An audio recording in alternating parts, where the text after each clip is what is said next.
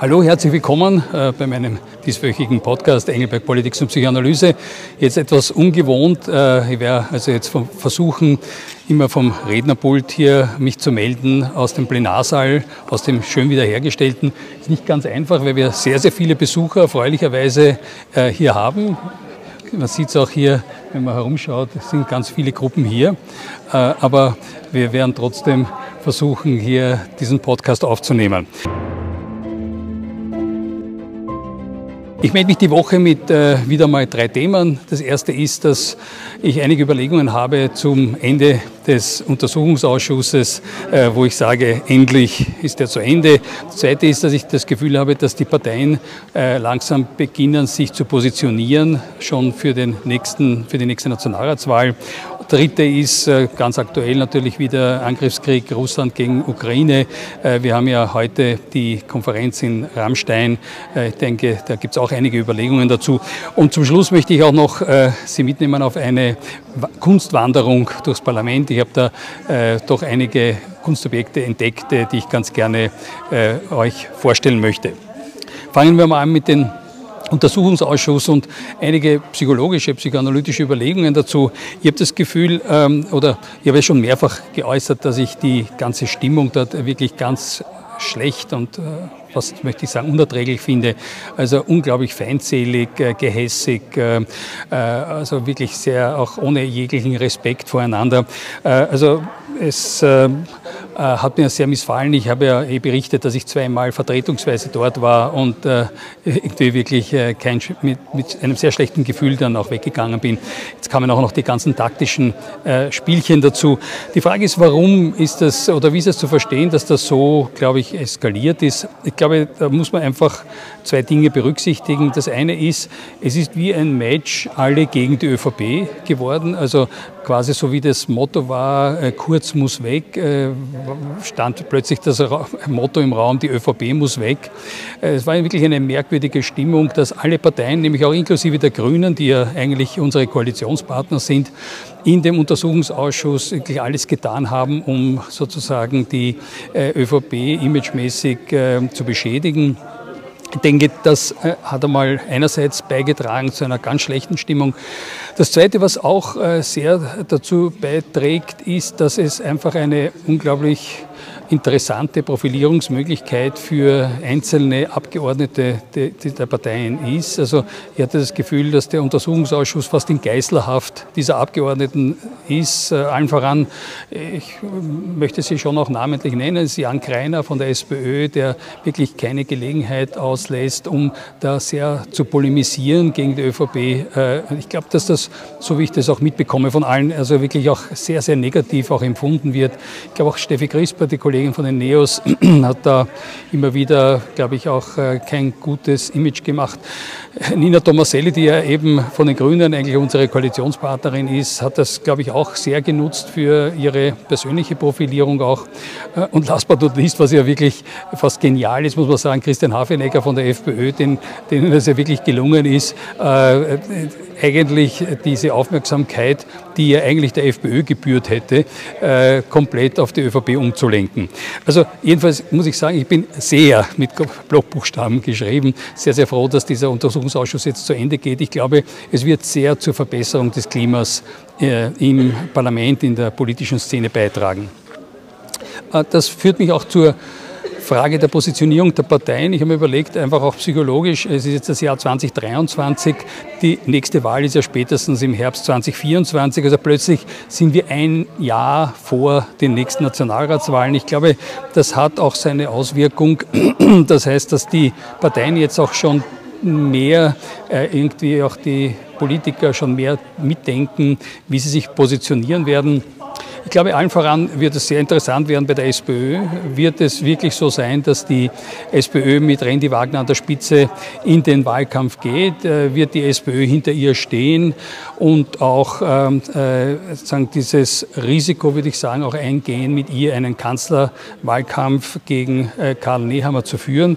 Äh, also ich denke, es wird eine äh, recht interessante äh, Situation sein. Von meinem Gefühl her hat sich ihre Position ein bisschen, wie soll man sagen, ist fragil fragiler geworden, aber jedenfalls es ist ähm, interessant zu beobachten, wie sich das weiterentwickeln wird. Bei der FPÖ ist interessant für mich zu beobachten, dass ich das Gefühl hatte, dass Kickel äh, realisiert hat, dass er nur mit Opposition und Hetze und äh, Polemik ähm, wahrscheinlich nicht äh, äh in die Regierung kommen wird, in die nächste.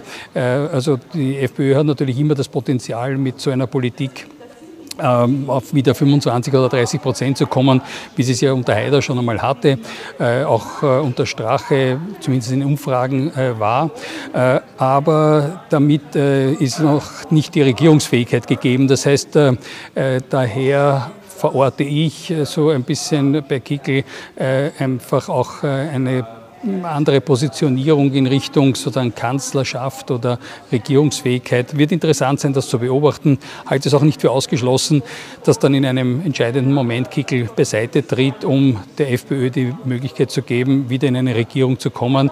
Und ich glaube, da könnte dann plötzlich auch für eine SPÖ durchaus eine FPÖ äh, ohne Kickel äh, durchaus auch ein äh, Koalitionspartner sein. Äh, last but not least, äh, schließlich äh, die ÖVP. Ich glaube, äh, hier gibt es ein Hoffen, ein Beten, fast, dass endlich äh, wir aus der Defensive rauskommen. Es ist eine große Herausforderung für Karl Nehammer, der, glaube ich, einen tollen Job macht, aber eine große Herausforderung, aus der Defensive rauszukommen, dass das anerkannt wird, dass er wirklich ein ausgezeichneter Krisenmanager ist. Äh, die große Hoffnung ist, dass Nehammer einfach dann auch einen Kanzlerwahlkampf zum Beispiel gegen Randy Wagner und Kickel durchaus auch gewinnen kann. Also äh, da gibt es schon die Klarheit bei der ÖVP, hoch gewinnen wir das nicht mehr, äh, aber es gibt schon die Hoffnung, äh, letztlich äh, doch noch als erstes auch durch über die Ziellinie zu kommen, äh, also quasi mit einer blutigen Nase. Äh, ähnlich wie vielleicht auch in Tirol, wo es ja letztlich auch der ÖVP gelungen ist, irgendwie noch über die Ziellinie zu kommen und den Landeshauptmann zu halten äh, und wahrscheinlich auch in Niederösterreich, wo das Ergebnis vielleicht gar nicht so dramatisch schlecht sein wird. Äh, also das ist sagen die Hoffnung äh, bei der ÖVP und Positionierung und zum Schluss ist es Grüne und Neos, glaube ich, werden es sehr schwer haben. Ich glaube, es wird ein zugespitzter Wahlkampf werden, äh, wo es dann für Kleinparteien wie Neos oder Grüne schwer werden wird, äh, ihren Platz zu finden. Es erinnert mich sehr stark an die Situation, vielleicht werden Sie sich noch erinnern, 1994 ähm, gab es ja eine Nationalratswahl, das war unter Wranitzky und dann aber ein Jahr später gleich wieder hat ja Wranitzky ähm, gleich ein Jahr danach wieder Wahlen gemacht äh, und äh, das war auch ein sehr polarisierter, zugespitzter Wahlkampf, wo dann damals das Liberale Forum und die Grünen auch dramatisch verloren haben und also kaum mehr in den Nationalrat reingekommen sind. Ich glaube, das ist so aus meiner Sicht so ein bisschen, was uns da erwarten wird. Kommen wir jetzt zu einem auch entscheidenden Tag heute in der äh, Situation äh, Russland-Krieg gegen die Ukraine. Äh, heute findet ja diese Konferenz in Rammstein, dem US-Stützpunkt in Deutschland, statt, wo es um die Entscheidung gibt, geht, äh, ob man, den, ob man der Ukraine schwere Waffen zur Verfügung stellt, also insbesondere Kampfpanzer, äh, ist eh auch bekannt. Ich denke, was ich da beobachte, ist auch wieder, glaube ich, psychologisch ganz interessant, dass sich so ein bisschen der Westen in zwei Lager aufteilt. Ich nenne das eine Lager das All-In-Lager und das andere so das Appeasement-Lager. All-In-Lager deswegen, dass man sagt, also jetzt muss wirklich mit aller Kraft hineingegangen werden, äh, die Ukraine unterstützt werden, eben auch mit schweren Waffen, äh, weil man nur so ähm, quasi erzwingt einen, einen, eine Lösung, äh, die auch für die Ukraine letztlich ähm, erträglich ist. Da ist ganz offensichtlich, sind da nicht nur die Ukraine, sondern auch einige, also ehemalige Ostblockländer, vor allem Polen, die baltischen Länder sehr stark dahinter, die USA, Großbritannien. Und äh, ich glaube, ich fühle mich da sehr erinnert an die Zeit äh, äh, Ronald Reagan, Thatcher, also sozusagen die äh, Endphase der Sowjetunion, äh, wo es auch diese zwei Lager in Europa gab. also damals wurde ja die, dieses noch einmal Aufrüsten äh, der USA, Star Wars, die die, die, die Stationierung von Mittelstreckenraketen in Europa, also äh, die Leute meiner Generation werden sich daran erinnern, äh, wurde ja heftig kritisiert, auch in, in, in Europa. Gab es ja die berühmten Demonstrationen äh, äh, Petting statt Pershing, also die Pershing-Raketen. Äh, also gab es großen Widerstand. Und letztlich äh, im Nachhinein gesehen muss man ja sagen, die Geschichte hat uns gelehrt oder gezeigt, dass die Politik von Reagan und Thatcher dann doch die richtige war, weil es letztlich dann der Auslöser für den Zusammenbruch der Sowjetunion, das Ende der Herrschaft auch über die ganzen mittelosteuropäischen Staaten, also Warschauer Paktstaaten war. Äh, also eigentlich die Befreiung äh, letztlich äh, Mittel- und Osteuropas und das eigentlich damit begonnen hat. Und ich würde meinen, das ist eben auch die Hoffnung, was die Ukraine betrifft, dass wir also die All-in-Politiker doch die Hoffnung haben, damit so einen Tipping Point auszulösen. Auf der anderen Seite nennen wir es einmal Appeasement, vielleicht auch nicht zu dass es nicht zu negativ besetzt ist, einfach die, äh, die, der Teil der westlichen Politiker, die einfach die Hoffnung haben, durch Verhandlungen oder nochmalige Verhandlungen äh, zu einer Lösung zu kommen, wo dieses Bekenntnis auch da ist. Also ja, wir müssen halt mit Russland leben, wir müssen mit Putin leben äh, und ähm, äh, die noch immer sozusagen die Hoffnung nicht aufgeben wollen, äh, dass wir hier äh, eine Verhandlungslösung finden, dass es äh, Kontakte geben muss. Dazu gehört auch Österreich zu diesen Ländern. Bei Deutschland und Frankreich ist es so die Frage, wo sie da hintendieren. Ich glaube, das wird sich jetzt eben auch erst zeigen. Jedenfalls ist es ganz interessant, das auch zu beobachten und auch zu analysieren von der Psychologie der handelnden Personen. Ich denke, das wäre eigentlich so ein bisschen die Zusammenfa die Zusammenfassung der Woche. Äh, ich äh, würde jetzt sozusagen Sie mitnehmen in einen, zu einem kleinen Rundgang im äh, Parlament, äh, wo ich finde, dass ganz tolle äh, Kunst auch hier bereitgestellt wurde und installiert wurde. Und da möchte ich einige äh, mit Ihnen besprechen, weil ich auch gesagt habe, dass ich ganz gerne am Ende meines Podcasts auch immer ein bisschen über Kunst und Kultur sprechen möchte. Also bis gleich.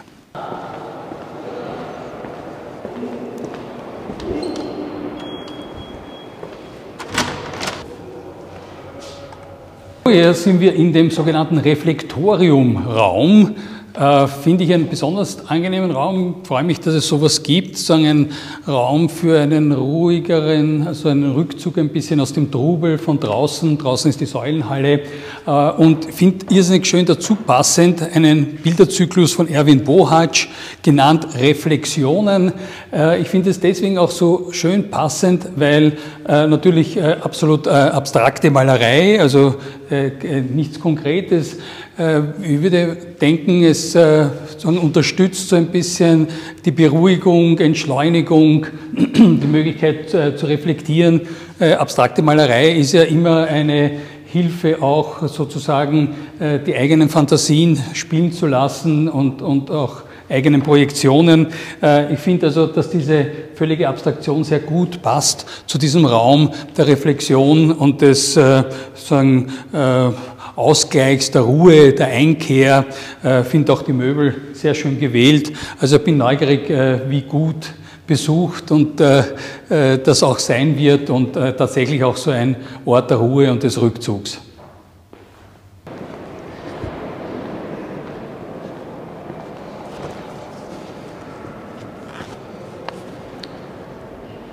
Ja, hier kommen wir zu einer wirklich sehr, sehr schönen Installation der österreichischen Künstlerin Eva Schlegel, doch auch sehr bekannt. Ich finde es eine sehr, sehr gelungene äh, Installation, die nennt sich Extension of Public Space.